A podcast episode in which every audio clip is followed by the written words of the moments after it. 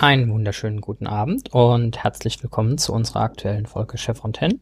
Ich bin der Pascal und bei mir sind wie immer der Uwe. Guten Abend. Und der Christian. Hallo. Heute Abend äh, reden wir über Im Reich des Donnergotts oder auf Englisch äh, Thor's Hammer.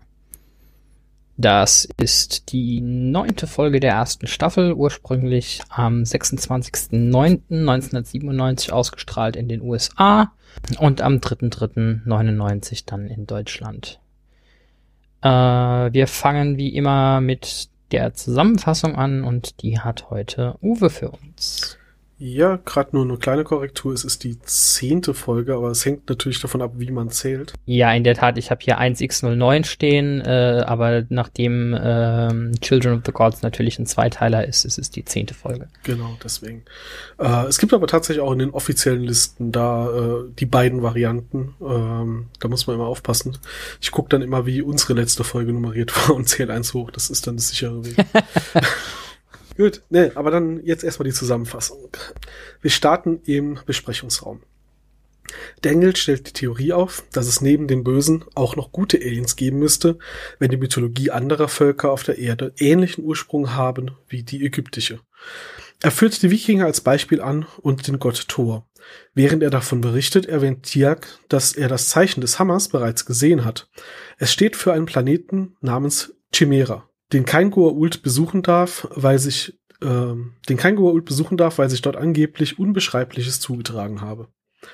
SG1 besucht den Planeten Cimera, das ist jetzt Cimera oder Chimera, egal, in der Hoffnung, dort einen Verbündeten zu finden. Dort angekommen werden Jack und Tiak von einer Maschine am Stargate in eine Höhle teleportiert. Tiak wurde als Träger eines Symbionten erkannt. Jack wird von dem Transportstrahl erfasst, als er ihm helfen wollte. Sam und Daniel bleiben zurück und versuchen mit Hilfe von Kendra, einer ehemaligen Wirtin, Jack und Tiak zu finden. Sie erfahren, dass es aus jener Höhle für Symbionten keine, kein Entkommen gibt. Nur die Wirte können das Labyrinth lebend verlassen. Kendra erzählt Sam und Daniel, dass sie den Goa'uld, der von ihr Besitz ergriffen hatte, zu diesem Planeten gelockt hat. Sie konnte den Goa'uld in ihr nur beeinflussen, weil sie mal in einem Tempel ausgebildet wurde und dabei starke mentale Kräfte erwarb, wodurch sie sich in ihrem Körper vor dem Goa'uld schützen konnte. Kendra wurde damals auch in das Labyrinth teleportiert. Beim Verlassen wurde der Goa'uld getötet und sie war wieder frei. Daniel hofft, dass diese Einrichtung, die Thors Hammer heißt, auch anderen von Goa'uld Besessenen helfen könnte, wie zum Beispiel seiner Frau Shari. Nachdem Tiak und O'Neill weiter in das Labyrinth vorgedrungen sind, werden sie von einer Art Monster überrascht. Dieses stellt sich als Unas der Erste vor und greift Jack O'Neill und Tiak an.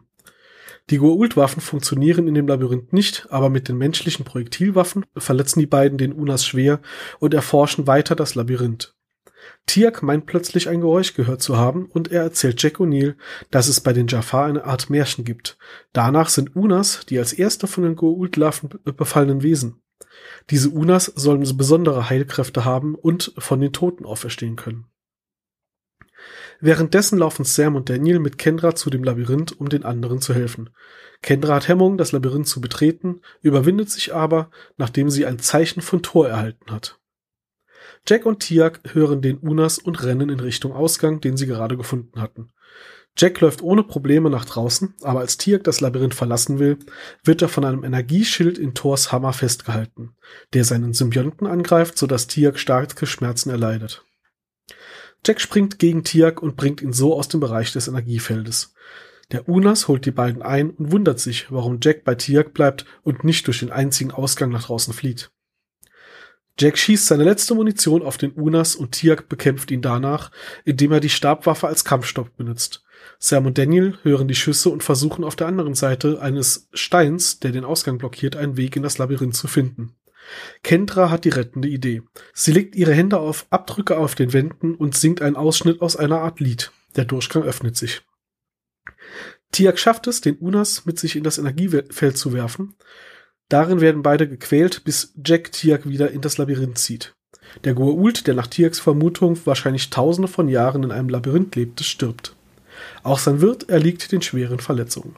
Leider steht SG1 immer noch vor einem Problem, denn der einzige Ausgang ist für Tiag unpassierbar.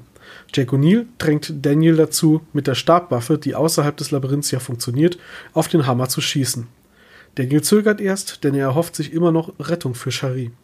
Dann jedoch folgt er der Aufforderung und Tirk kann das Labyrinth verlassen und sich bei Daniel bedanken. Auch Kendra bedankt sich, auch im Namen von Thor, bevor das Team aufbricht. Also fürs Protokoll, äh, soweit ich das irgendwie zusammenbasteln kann, der Planet heißt Cimeria. Cimeria, was habe ich alles gesagt? Ich hatte mehrere. Chimera. Chimera. der Planet ist Alle anderen Chimäre. Varianten hast du Keine gesagt. Ahnung. Ja. ja, also es steht auf jeden Fall in meiner Zusammenfassung immer gleich. Ich bin nur zu blöd, es zu lesen, glaube ich. Du bist zu kreativ, nicht zu blöd. ah, das kann natürlich sein. Ja. okay. Äh, ich war gerade übrigens köstlich amüsiert. Ich habe jetzt im, im Hintergrund gerade noch so den einen oder anderen Wiki-Artikel aufgemacht ähm, und habe die beste, relevanteste Hintergrundinformation zu dieser und allen anderen Folgen gefunden. Das deutsche Stargate-Wiki weist extra darauf hin, diese Folge wäre in Vancouver gedreht worden. Als ich das gelesen habe, habe ich auch gelacht. Ich habe es auch in meinen Notizen sogar. Das ist super. Das, äh, Hm. ja, super. Surprise. Also für den Fall, dass äh, irgendjemand es noch nicht mitgekriegt hat, diese und irgendwie 180 der 200 äh, sonstigen Stargate-Folgen wurden alle in Vancouver gedreht. Oder in der Umgebung von selbigem. Im Wald um die Ecke, ja. Ja, ich hatte es ich hat's aufgeschrieben als hier äh, Zitat aus dem Stargate-Wiki. Die Episode wurde in Vancouver gedreht. You know say. das, äh, ja, schön. Ja, ansonsten, äh, ich glaube, für die relevanten Gaststars muss Christian was sagen. Der ist normalerweise dafür zuständig, das im Blick zu haben. Vielleicht. Ganz vielleicht. Ähm, können aber damit gerne mal anfangen, weil äh, die eine, die hat Uwe ja gar nicht so gefunden gehabt, die Galen Görg, ähm, also die Kendra. Die hat vorher schon bei Star Trek mitgespielt. Überraschung, äh, kommt so selten vor. Ähm, und zwar ist einerseits die Frau von Jake Sisko in The Visitor. Oh, Ähm, also die Folge ist die, äh, wo äh, Jack älter und älter wird und immer wieder auf ein Flashback von Captain Cisco trifft, der irgendwie durch einen Warp-Kern-Fehlfunktion äh, in der Zeit festgehalten wurde. Für so Kurzzusammenfassung. Und in Voyager hat sie Nori gespielt. Das ist die Frau von Tiran. Äh, das ist diese Identität, die Cass irgendwann übernimmt und so ein Kriegslord ist, der einfach nur Unruhe anstiften will. Es ist halt so ein te telepathisches Ding gewesen, aber da war sie dann auch schon dabei. Also und sogar beides mal halt vor Stargate sogar schon. interessant. Also, äh, Hm. das zweite kann ich mich nicht mehr nach Erklärung erinnern, aber ja, das, das habe ich eindeutig übersehen. Ja, dafür bin ich ja da. Was Und- mir viel mehr ins Auge gesprungen ist, ähm, ich hatte das Gefühl, die Stimme des Unas, die kommt mir bekannt vor im Deutschen. Und habe halt versucht rauszufinden, welche Stimme das ist und dann festgestellt, ja gut, ist jetzt nicht extrem bekannt. Ähm, also äh, kommt natürlich drauf an, wie sehr man Trekkie ist. ähm, und habe dann festgestellt, eigentlich ist das Spannendere äh, ja, wer es im Englischen gesprochen hat, weil Unas wurde im Englischen gesprochen, wurde James Earl Jones. Äh, für die, keine Ahnung, ein Prozent der Zuhörer, die keine Ahnung haben, wer das ist, schämt euch und äh, Darth Vader. ähm, aber der deutsche Sprecher, das fand ich dann halt auch ganz witzig. Ähm, ich, ich bin ja, ich bin ja ein Fan davon, irgendwie Sprecher nachzugucken und ähm, ja, also vor allem gibt's ja auch große Überschneidungen von Synchronsprechern und Hörbuchvorlesern und habe da immer meinen Spaß mit und äh, gehöre auch zu den Leuten, die abends beim Netflixen auf der Couch noch das Handy in der Hand haben und die deutschen Synchronsprecher googeln, wenn sie einem bekannt vorkommen. Äh, aber mir war nicht bewusst, dass es quasi einen Schauspieler gibt, äh, einen Sprecher gibt, der James Doohan und William Shatner synchronisiert hat, ähm, halt nicht gleichzeitig.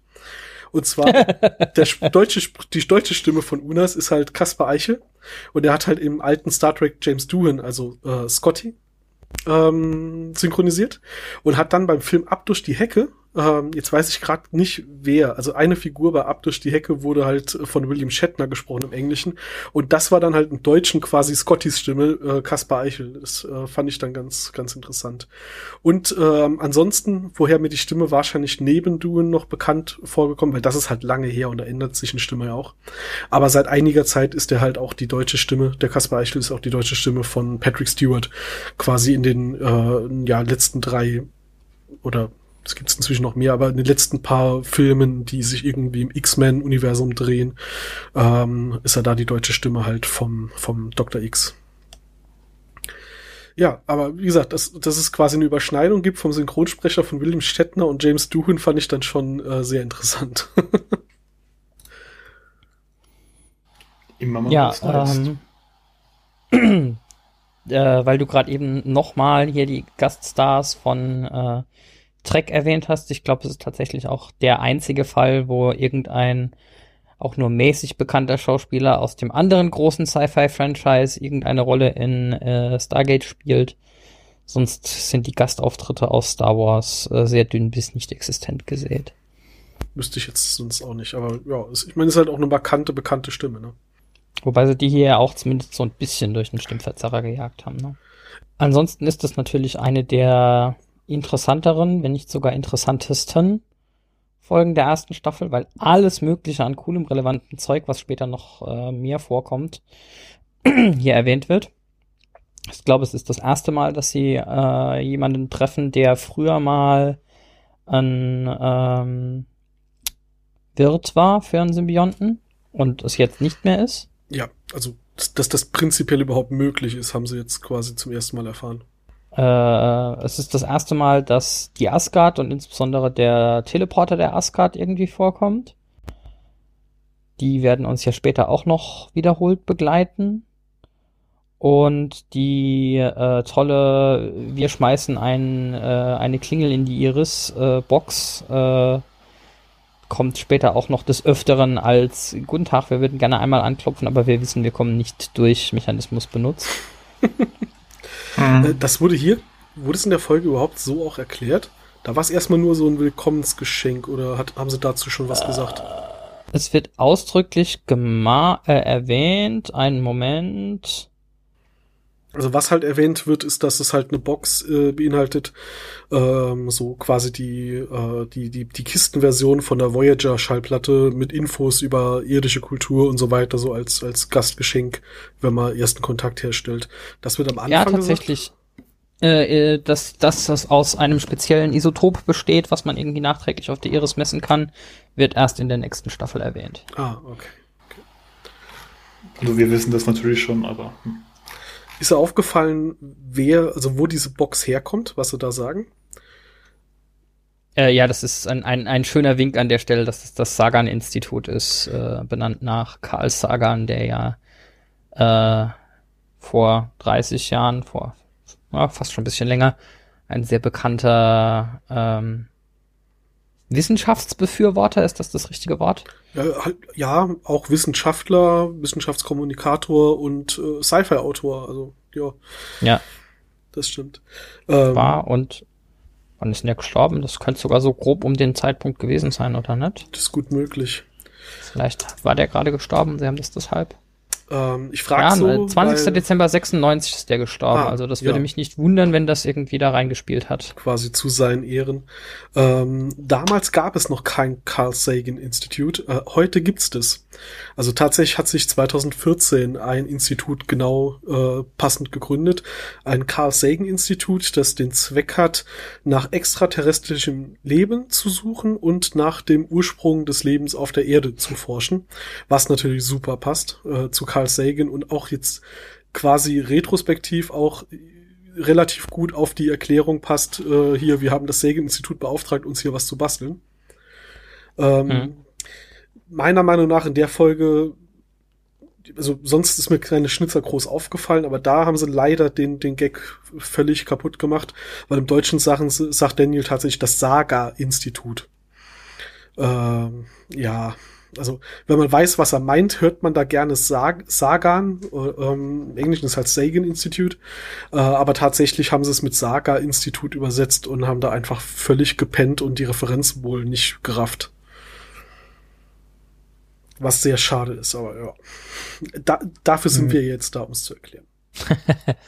ja, also das ist wieder so ein Punkt, wo ich ein bisschen den Eindruck habe, äh, das habe ich an ein paar anderen Stellen auch schon angemerkt, ähm, Gerade in der ersten Staffel hat man ganz, ganz oft den Eindruck und auch in späteren Staffeln teilweise, äh, dass man die äh, Übersetzungen und die Synchronisation in die Leute von Händen gegeben hat, die mit dem Thema Sci-Fi wirklich so gar nichts am Hut haben. Also gerade wenn es um so äh, kulturelle Referenzen auf andere Franchises oder sowas geht, werden die sehr, sehr oft einfach komplett verhackstückt, weil wer auch immer heute dran war, das Skript zu übersetzen, keinen Bock hatte, äh, irgendwie nachzugucken, worum es geht, was fairerweise 1998 auch noch eine ganze Kante schwieriger war als heute, wo man das irgendwie googeln könnte.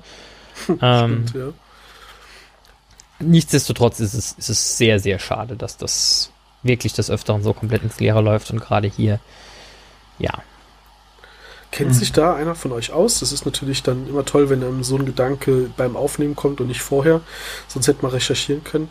Ähm, wenn so ein, wenn so eine Skript übersetzt werden soll und das dann an so eine Synchronfirma geht, haben die eigene Übersetzer oder geht das vorher erst an so ein 0815 Übersetzungs-Sprachbüro und äh, die kriegen dann quasi einfach ein deutsches Skript, das sie dann also Ich würde vermuten, ich weiß es aber auch nicht sicher, dass die äh, Synchronisationsstudios eigene Übersetzer haben, weil es einige Besonderheiten beim Synchronübersetzen gibt, äh, die du beim normalen Übersetzen nicht beachten musst äh, was äh, ungefähr ähnliche Satzlängen, nach Möglichkeit ähnliche Stellungen mit äh, emotionaler Betonung etc. angeht, weil wenn jemand am Ende eines Satzes überrascht ist, bringt es dir nichts, wenn es in der Synchrondings die Überraschung am Anfang vom Satz kommt und dann alle Leute vier Sekunden zu spät reagieren. Dementsprechend musst du da die Sätze teilweise anders bauen. Von daher würde es mich überraschen, wenn das irgendwie an den 0815 Übersetzer gehen würde. Ja, ja, dann brauchst du ja noch so Späße wie Lippensynchronität und sowas. Ja, das ist ja für einen normalen Textübersetzer völlig irrelevant, ob das jetzt von den Lippenbewegungen passt. Genau. Ja. Ja, das ergibt dann auch bei den ganzen Schwierigkeiten, die dann entstehen, wenn die Leute dann erstmal so eine Übersetzung machen, ohne zu wissen, um was es in der Serie überhaupt geht. Also, ich bringe immer wieder gern das Beispiel Burns Escura Ult, ne? Ähm, naja. Ähm, Gut, das ist Deutsch. ja das, naja. was, was Pascal sagt hier, äh, popkulturelle Anspielung. Ähm, wobei das ja fieserweise dann sogar noch einen Schritt weiter geht. Selbst wenn man sich für Sci-Fi interessiert, ist im äh, in dem Moment abgegangen, dass es da um einen Herrn Burns gibt und nicht um irgendwas zu verbrennen. Aber ja. Ja, wird immer wieder passieren. Das passiert heute auch noch, trotz dass wir Internet haben. Also von daher kein Flow der also Zeit. Das, das fand ich halt einfach nur so ein interessantes ähm, Detail, dass es halt äh, nicht auf irgendein Saga-Institut, irgendein fiktives Institut, äh, sondern auf das Carl Sagan-Institut, damals auch noch fiktiv, aber passenderweise inzwischen existent und sogar wirklich mit einem mit einem Forschungsziel, das sogar da reinpasst in die Story. Das, das finde ich schon, schon richtig geil, dass das dann jetzt rückwirkend dann äh, der Szene sogar noch mal ein bisschen mehr äh, Sinn verleiht. Mhm. Die Folge ist aber auch so halt, finde ich, auch sehr wichtig, weil sie halt diese nordische Mythologie einerseits einführt. Das finde ich natürlich an sich ganz cool, ne? so als Verfechter von Met und so. Ähm, aber auch, weil es jetzt, weil wir eigentlich den ersten großen Gegenspieler der Go-Ult jetzt mal indirekt zumindest kennenlernen. Zumindest eine Rasse, die der den Go-Ult widerstehen könnte, weil bisher war man da ja eher so allein auf weiter Flur. Ähm, und jetzt weiß man von einer Rasse, die das kann, auch wenn wir sie jetzt noch persönlich nicht gesehen haben. Aber ähm, wir haben sie zumindest mal jetzt in dem Universum drin und wir werden uns noch ihrer erfreuen im größten äh, Teil der Serie. Ja, und es wird halt auch der Vertrag erwähnt, auch wenn es äh, hier noch nicht als Vertrag bezeichnet wird. Ähm, es wird explizit erwähnt, dass dieser Planet unter dem Schutz der Asgard steht, dass hierher zu kommen halt für ein Goa'uld verboten ist und äh, die Strafe dann halt einfach der Tod ist. Und äh, ja, die, die Asgard werden hier halt natürlich auch als zumindest mal technisch sehr übermächtig dargestellt, für die das gar kein Problem ist zu sagen, ja, der Goa'uld stirbt halt, aber trotzdem kann der, der Wirt, der Träger da auch rausmarschieren. Und ähm, hier, wenn Goa'uld es wagt, den Planeten zu betreten, dann hat er halt Pech gehabt, da kann er gar nichts groß gegen tun. Wo wir gleich noch drüber diskutieren können, ob das wirklich so ist. Aber ja, die, also da finde ich schon ganz spannend, ähm, wie dann auch wieder hier relativ früh der, die Basis dafür gelegt wird, die später ja auch noch genutzt wird, hier, dass es äh, einen Vertrag über geschützte Planeten gibt, wo selbst die Goa'uld sich dran halten, dann auf dem Planeten äh, sich keine Wirte zu suchen und Sklaven und was auch immer, weil sie dann doch äh, hinreichend Respekt vor den äh, Asgard haben. Also, ja. Ja gut, was heißt Respekt? Sie haben Angst, einen Arsch zu bekommen, äh, zu Recht. Ähm, ja. sonst würden sie ja da irgendwas sagen, tun, aber. Ja. Wobei ich sagen muss, ich finde das hier eigentlich richtig gut gemacht, äh, die Asgard hier einzuführen, dann äh, bis auf äh, das äh, Konzil der vier Rassen, die eigentlich nicht mehr zu erwähnen äh, für den Rest dieser Staffel. Und dann erst in der nächsten Staffel nochmal so, so ein bisschen was drüber zu erzählen. Das baut sie an der Stelle doch sehr organisch auf und ähm, man hat so von Anfang an den Eindruck, ja, die sind irgendwie Teil dieser Welt, die werden jetzt in der ersten Staffel schon mal erwähnt und eingeführt, aber halt bisher nur als Konzept und das dann später nochmal mehr ausgebaut und hier geht es eigentlich immer noch mehr so um äh, Charakterbildung und äh, das Erkunden von dem Konzept, ja, Gold können auch andere Wirte als Menschen haben und kommen auch irgendwie nochmal von woanders, was wir ja auch irgendwie im Kinofilm schon erwähnt gehabt haben, aber bisher auch nie relevant war. Äh, von daher hier eigentlich mehr so als Nebencharakter für den äh, relevanten MacGuffin der Folge mit dem Teleporter, aber trotzdem sauberes Worldbuilding an der Stelle gemacht. Und das finde ich eigentlich einen ziemlich coolen, coolen erzählerischen Kniff wir erfahren auch was Wichtiges über die Asgard. Und zwar haben sie ja eine Art der obersten Direktive, wenn man es so sehen will, mit der Art, dass sie sich selbst nie zeigen, sondern nur eine Abstraktion ihrer zeigen, damit die Kultur nicht ähm, zu früh, äh, zu weit entwickelt ist. Das also, ist aber auch erst eigentlich in der zweiten Folge, wo sie hier sind, dass sie die Rätsel lösen müssen, um äh, zu zeigen, dass sie weit genug entwickelt sind. Ja, wobei angedeutet, angedeutet wird es hier ja schon äh, ja, als eben. die, die, ähm, ah, wie heißt sie nochmal, die diese am, am Gate abgeholt hat, ähm, ihnen sagt, ja, Gavin? ich weiß, Gavin, ja, ich weiß nicht, wie diese, wir wissen nicht, wie diese Magie funktioniert. Äh, wenn wir, uns wurde gesagt, wir werden, Thor wird es uns irgendwann erklären, wenn wir nicht mehr so jung sind und etwas mhm. weiser sind. Also es wird angedeutet, da stellt sich natürlich schon die Frage, ob das schon mit eingeplant war, dass der zweite Schritt dann irgendwann noch kommt. Das weiß man natürlich nicht. Ähm, aber es wird schon darauf hingewiesen, dass die Asgard offensichtlich zumindest mal das Versprechen gegeben haben, äh, wenn ihr irgendwann äh, ein bisschen weiterentwickelt seid und ein bisschen schlauer seid als heute, dann, äh, ja, dann verraten wir euch, wie das alles funktioniert. Wobei der Vergleich mit der obersten Direktive halt schwierig ist, wenn sie halt so als Götter auftreten. Aber ich glaube, da haben wir das gleiche Problem wie bei den Goa'uld, das nie so richtig dargestellt wurde äh, in der ganzen Serie. Haben die eigentlich, sind die gekommen und haben die Rolle von bestehenden Göttern eingenommen oder haben sie diesen Götterlore halt erst erschaffen? Wurde nie geklärt. Ja, wieso immer, also in Universe würde ich vermuten, wie immer eine gesunde Mischung aus beidem oder so.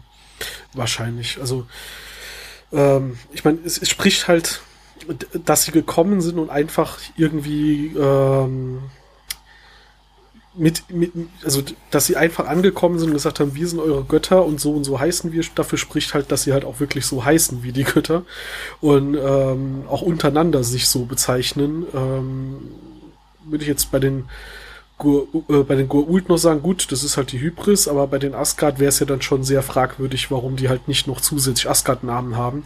Die heißen ja wirklich äh, wie die äh, keltischen Götter. Ähm, was ja dann doch eher darauf hindeutet, dass, dass sie dahin gekommen sind und halt als Götter wahrgenommen wurden und daraus dieser Götterlore entstanden ist. Gleichzeitig kann es natürlich trotzdem auf einer bestehenden Mythologie aufsetzen und dann halt einfach nur neue Götterbilder neue Götterfiguren eingeführt haben. Das weiß man natürlich so im Detail nicht. Wir, also so basic-mäßig wird auch das Universum so auch noch ein bisschen vorangetrieben. Zwei schöne Sachen. Also einerseits hören wir zum ersten Mal von den Systemlords. So namentlich, äh, dass es die gibt. Äh, weil wir auch mal einen anderen Goa'uld hören überhaupt nochmal, den es jetzt im Universe gibt. Der wird später auch nochmal erwähnt äh, in einer weiteren Folge oder auch gezeigt. Und ähm, zum ersten Mal heißt T-Rex kleiner Goa'uld Junior. Echt? also das ist ja auch sehr convenient in, in der Serie, aber ja, wir hören es hier zum ersten Mal. Interessant was ich sehr amüsant finde, was mir, also ich wusste, dass sie äh, Michael Shanks für die Stimme von Thor verwendet haben. Ich hatte nicht im Blick, dass sie das auch schon gemacht haben bei diesem Hologramm hier, dass sie Michael Shanks verwendet haben. Äh, das ist ja dann später so ein bisschen ein, ein In-Joke, der wird auch irgendwie an zwei, drei Stellen äh, sogar in der Serie selbst, glaube ich, erwähnt, wo irgendjemand einen Kommentar macht, von wegen, die zwei werden sich ja schon ähneln oder so. Aber das ist auch hier für den, für den Hologrammkrieger schon gemacht haben mit der Stimme, fand ich sehr, sehr amüsant. Ja, vor allem, weil es ja da auch noch völlig unnötig war. Ich meine, später haben wir ja äh, die Asgard-Puppen quasi und die muss ja irgendjemand sprechen, aber hier haben wir ja wirklich einen Schauspieler, der auch den Tor im Hologramm darstellt. Ich glaube, den haben wir eben gar nicht erwähnt, den Mark Gibbon. Ähm, ich habe kurz ge gezuckt, als ich gelesen habe, dass der auch General Sod ist und dann gelesen, ah, aber nur in der Serie Supergirl, dann ergibt das Sinn. Weil sonst hätte ich mich gefragt, wie der noch so jung aussehen kann. Ähm, also General Sod, der, der Gegenspieler schon von Superman seit, seit immer. Ja, aber der Mark Gibbon, äh, der hätte sich ja selbst sprechen können, was vielleicht auch die These wieder unterstützt, dass da schon das spätere Aussehen und äh, das spätere, äh, ja, die komplette Story um die Asgard und dass die in Wirklichkeit ganz anders aussehen und so weiter, vielleicht doch zumindest schon irgendwo in der Schublade lag dafür spricht auch der Witz von äh, Gavin so am Anfang, wo sie gesagt haben, ja, ihr seid ein bisschen klein für Götter, also Little Short of Gods, ähm, was ja eine doppelironische Anspielung ist. Einerseits natürlich auf das Tor halt eigentlich auch nur so eine halbe Portion ist und ähm, also die Vermutung vom Stargate-Wiki, wo ich auch denke, ja, das könnte gut sein, dass es eine Anspielung drauf ist, was Princess Leia zu Luke gesagt hat, ja, du bist ein bisschen klein für einen Stormtrooper. Ähm, würde ich mitgehen, allein schon deswegen, weil sie äh, Darth Vader als Stimme in der, in der Folge haben, dass sie da so möglich, ja. Ein bisschen äh, Nerd-In-Joke eingebaut haben, auch wenn man ihn wahrscheinlich zur damaligen Zeit natürlich schwieriger verstehen kann, als es jetzt heute der Fall ist. Was er halt in der Folge so ein bisschen, äh, wo wir gerade drüber gesprochen haben, die Asgard sind halt extrem mächtig. Und erstmal war zumindest nicht geplant, dass die wirklich regelmäßig irgendwie in der Serie eine Rolle spielen. Und diese übertrieben dargestellte Macht, die ja hier noch einfach nur an dem Hammer quasi festgemacht ist, wird ja in der zweiten Folge, auf, die auf dem Planeten spielt, ja noch krasser dargestellt. Äh, dann nehme ich jetzt natürlich ein bisschen vorweg, aber da ist ja so, dass da Hatak gelandet sind und Armeen da sind und da fliegt halt Thor mit seinem Schiff drüber und schnippt einmal und alles ist weg. Und das ist ihnen ja später in der Serie noch sehr auf die Füße gefallen, den Autoren, als sie gesagt haben, ha, die Aska, die könnte man mal mehr reinbringen. Aber wie erklären wir denn dann, dass die Goa'uld überhaupt noch ein Problem sind in dieser Galaxie? Ähm, ja, was dann ja zur, zur Schöpfung einer komplett neuen Spezies geführt hat. Äh, man, auch nicht, auch nicht schlecht, aber ja, also da haben wir natürlich hier im Moment noch die Asgard oder hier haben wir sie ja noch nicht mal als Asgard. Hier haben wir halt die nordischen Götter, die offensichtlich extrem viel mächtiger sind als die Goa'uld. Und ähm, dann haben sie sich später gut rausgewunden, dass es halt kein Bruch damit wird. Die sind halt extrem viel mächtiger und passt schon. Ähm, ja, aber es war halt ein Problem, das gelöst werden musste dann später. Ich glaube, das habe ich sogar schon mal in einer früheren Folge, obwohl die Asgard dann noch gar keine Rolle gespielt haben, erwähnt. ich glaube, hier in der Folge über die Nox hatten wir darüber schon diskutiert. Ah, das kann sein. Ich mag halt diese Story. Ich finde es halt einfach witzig, dass die, dass die Replikatoren einfach nur entstanden sind, weil die Autoren gemerkt haben, fuck, wir haben die Asgard zu stark gemacht. ja, ein bisschen vielleicht. Ansonsten muss ich sagen, an tatsächlicher Story, bis auf die ganzen Elemente, die halt, wie gesagt, später nochmal aufgegriffen werden und hier eigentlich mehr so als Nebensatz vorkommen, ist die Folge etwas dünn, dadurch, dass man sehr viel Zeit irgendwie in diesem Labyrinth mit äh, Spannungsaufbau vor dem ungesehenen Monster verbringt. Gibt's gar nicht so viel, sagen wir mal, tatsächliche Handlung zu besprechen, außer man möchte irgendwie eine Ganganalyse von und O'Neill machen oder so. Ja, was halt, du hast eben das Character Building ja angesprochen. Ähm, ich meine, äh, viel verschwendet, viel stärker verschwendet ist ja eigentlich die ganze Zeit hier äh, Daniel und Sam suchen halt den Weg zu diesem Berg. Äh, und, und, Sam verliert schon völlig die Geduld. Ich meine, man hätte ja auch simpel damit erklären können, dass der Weg halt einfach weit ist, aber sie haben sich da verlaufen, haben da noch Konflikte und hin und her und hat, hat, hat man gefühlt alles nicht so richtig gebraucht. Ähm, ja, aber bei, bei O'Neill und Daniel fand ich es halt am Schluss ganz spannend noch. Also mal mit allem davor, mit Unas und Gould weg. Ähm, ich fand es eine extrem interessante Szene oder finde es eine extrem interessante Szene, als allen bewusst wird, wir müssen jetzt hier gerade entscheiden, dass wir Thors Hammer zerstören und damit im Zweifel die einzige bisher bekannte Option, Cherie zu retten, um, ja uns selbst verbauen, wenn wir Tiak frei schaffen wollen. Und Daniel ist dagegen, dass das Ding kaputt gemacht wird. Und O'Neill könnte ja einfach rausmarschieren und auf das Ding schießen und dann wäre die Sache erledigt. Aber nein, er gibt Daniel die Stabwaffe. Er sagt zu Daniel, mach du das. Und lässt Daniel damit die Chance dann halt auch voll Tiak zu zeigen, ja, okay, ich, ich will dich hier ja rausretten. Äh, und zwingt ihn damit quasi dazu, dass er es tut und äh, selbst diese Entscheidung quasi mittrifft, statt einfach an ihm vorbeizugehen und sich selbst drum zu kümmern. Fand ich in, den, in den zehn Sekunden ist, ist gefühlt sehr, sehr viel passiert. Also das fand ich schon gut gemacht. Ja, wobei das auch wieder eigentlich so ein Beispiel für ein furchtbares Plothole ist, äh, weil ja, okay, wir wissen jetzt, wie es da rausgeht. Äh, wir lassen jetzt Tiaik einfach unsere Rationen hier und dann gehen wir zurück zum Stargate, holen ja. uns auf der Erde irgendwie ein paar Presslufthämmer und machen halt einen zweiten Eingang daneben. Genau das ist das Problem. Weil ja, sie haben es genutzt, damit Daniel da halt so ein bisschen als Charakter äh, bearbeitet wird, aber es war halt wirklich nicht nötig, wie du sagst. Ich meine, es wird so dargestellt, als wäre die Entscheidung, Tirk da drin sterben lassen oder ihn retten. Dabei haben sie ja nachdem Unas Tod ist überhaupt keinen Zeitdruck mehr. Ja, und vor allem auch, da, das ist wieder so ein Ding, wo ich mich halt echt frage, also liebe Schreiberlinge, das muss euch doch aufgefallen sein. Man hätte ja jetzt wenigstens man hätte ja ohne Probleme sagen können, was weiß ich, Tiaik ist so äh, stark geschwächt, verletzt von dem Ding, wo er sich da ins Kraftfeld gestürzt hat, dass er sofort irgendwie zurück ins Stargate Center muss, um medizinisch behandelt zu werden. Also keine Zeit, um hier irgendwie zu warten, bis Hilfe kommt. Wir müssen ihn jetzt da rausbringen oder er stirbt. Dann hättest du das komplette Plothole einfach da weglassen können und äh, ja, oder du hättest irgendwie äh, sagen können, alle äh, Asgard-Installationen äh, sind äh, auch mitten im Stein von einem Kraftfeld umgeben oder so irgendwas. Also du hättest ein, einen Nebensatz drauf verwenden können und es wäre kein Thema gewesen. Das ist bisschen, finde ich immer ein bisschen schade, wenn man so offensichtliche Schwachstellen ähm, die leichte Lösungen hätten nicht irgendwie fliegt. Offensichtlich haben die Asgard ja auch eine Technologie, die alles, was nicht Projektilwaffen sind, ähm, die problemlos deaktiviert innerhalb eines Schildes, den sie haben. Ähm, auch ein cooles Feature, das sie dann leider später nicht mehr nutzen. Also weder die Asgard noch das SG-Center da mal hingegangen wäre und versucht hätte rauszufinden, finden, wie das funktioniert. Ne? Also Stabwaffen das so funktionieren nicht. Ja. Richtig.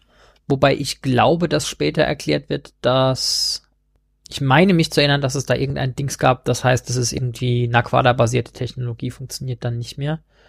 Ähm, also ich hätte jetzt beinahe klar. gesagt, das wäre eine Funktion des, des Asgard-Transporters, aber das kann offensichtlich nicht sein, weil sonst würde die Stabwaffe nicht mehr funktionieren, genau. wenn du sie aus, dem, aus der Höhle rausholst. Kann ich kurz ein bisschen spoilern in die Staffeln rein.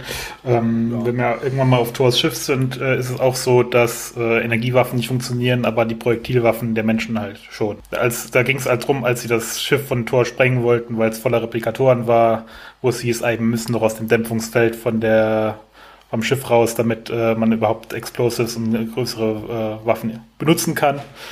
Ähm, das würde innerhalb vom Schiff nicht gehen, aber wenn man es draußen dran bappt, äh, wäre es kein Problem. Gut, dann nehme ich die Behauptung, dass das nie wieder benutzt wird, zurück und behaupte das Gegenteil. Sorry. Nee, nee, ist ja völlig ähm, okay.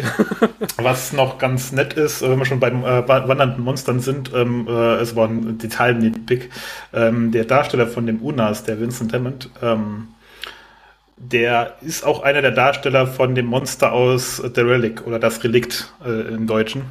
Äh, von diesem äh, riesigen Monster, das äh, irgendwelche Hormone nimmt und dann sich komplett verwandelt. Ähm, er spielt das wohl relativ oft, so Monster, die irgendwie komische Dinge tun. Ja, äh. bei Star Trek Enterprise irgendwie auch so Huge Alien Without a Name äh, war irgendwie die Credits. Das hat nur nicht mal einen Namen bekommen, obwohl bei Star Trek ja meistens irgendwelche Aliens Namen haben.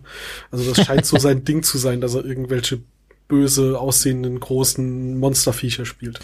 Yep. Ja, ansonsten hast du recht, Pascal, da passiert gar nicht mehr so viel. Wir lernen, ich glaube, die Folge ist halt auch einfach damit erzählt, dass man sagt, wir finden heraus, es gibt da irgendwie nordische Götter, die sind super mächtig und könnten uns eventuell gute Verbündete sein. Und wir finden heraus, dass man äh, Goa'uld-Larven loswerden kann, die man im Kopf hatte. Und wir finden heraus, dass man danach trotzdem noch äh, As äh, Asgard-Technologie, genau, Goa'uld-Technologie benutzen kann. Das ist natürlich auch ein guter Hinweis, der immer mal wieder später relevant wird.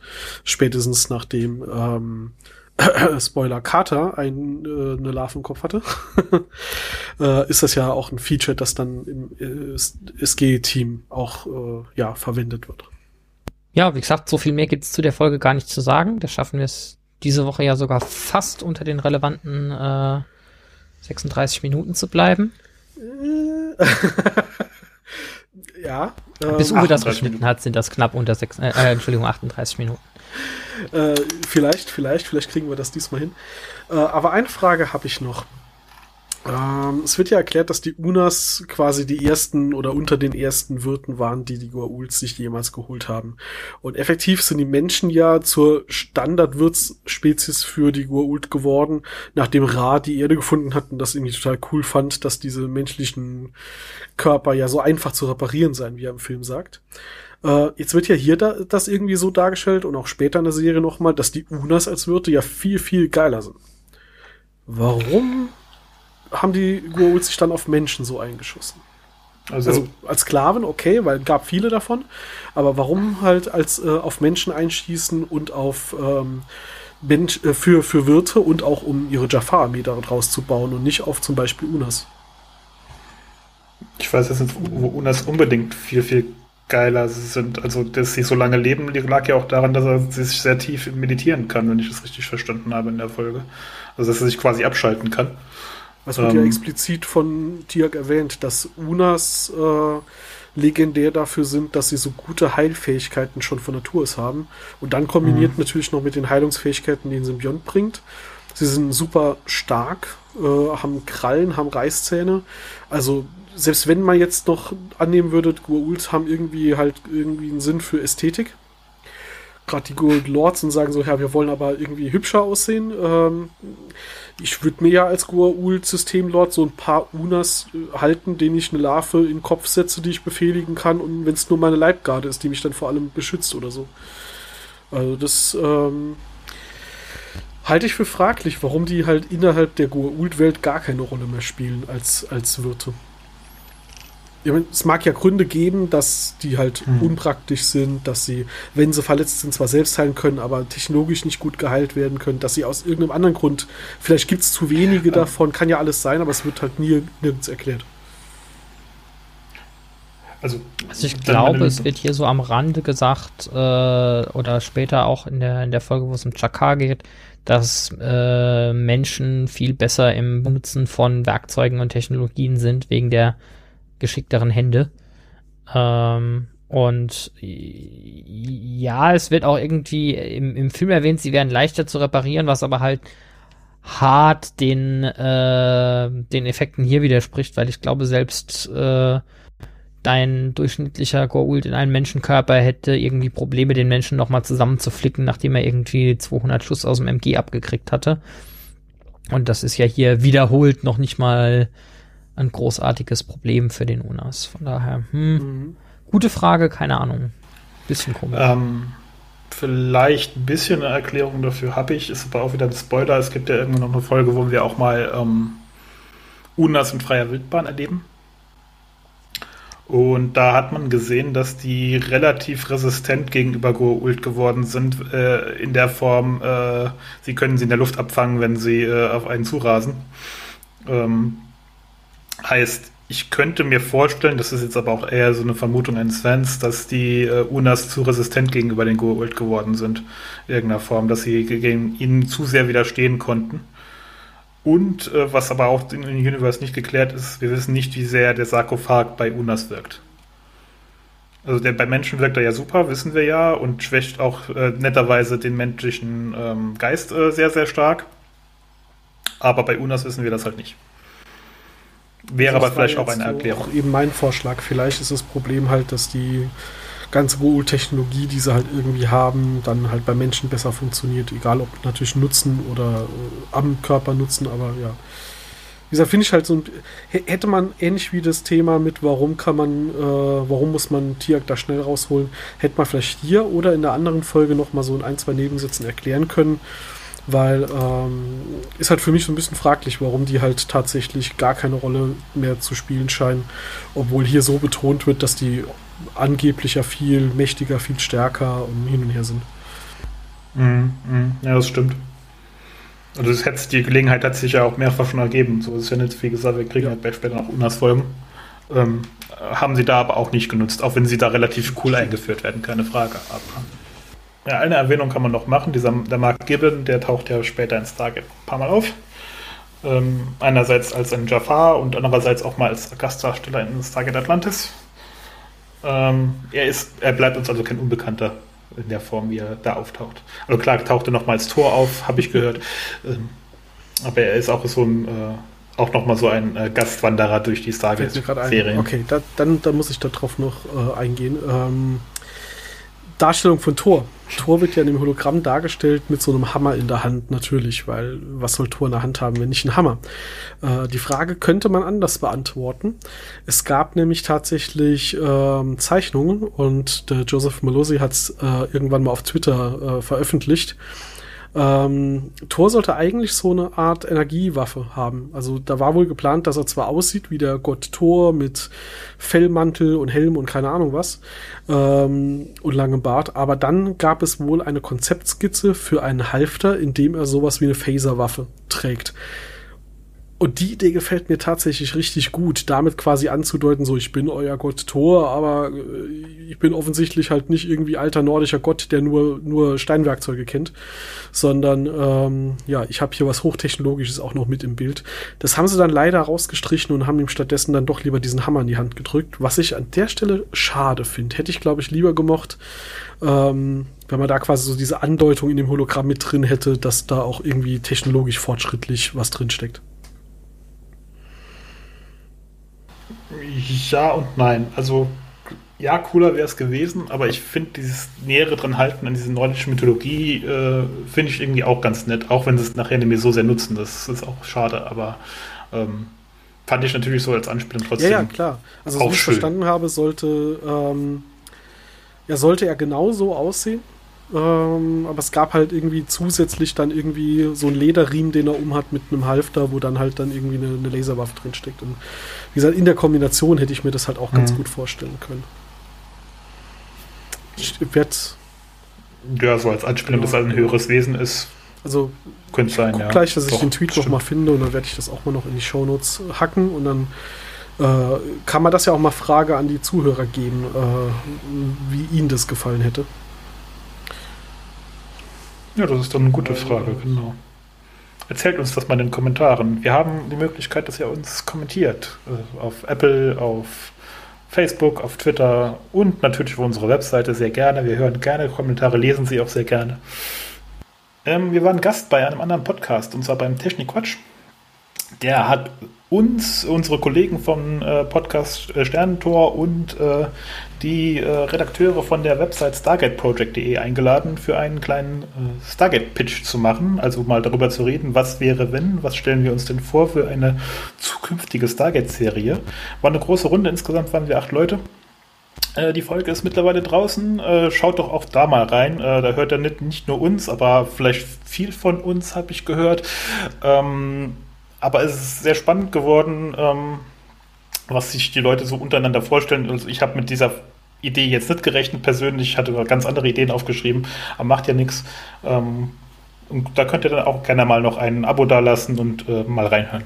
Genau, also Technik-Quatsch. Ich werde die Folge verlinken und auch äh, deren Twitter-Feed noch. Äh, lohnt auf jeden Fall auch bei denen mal vorbeizuschauen.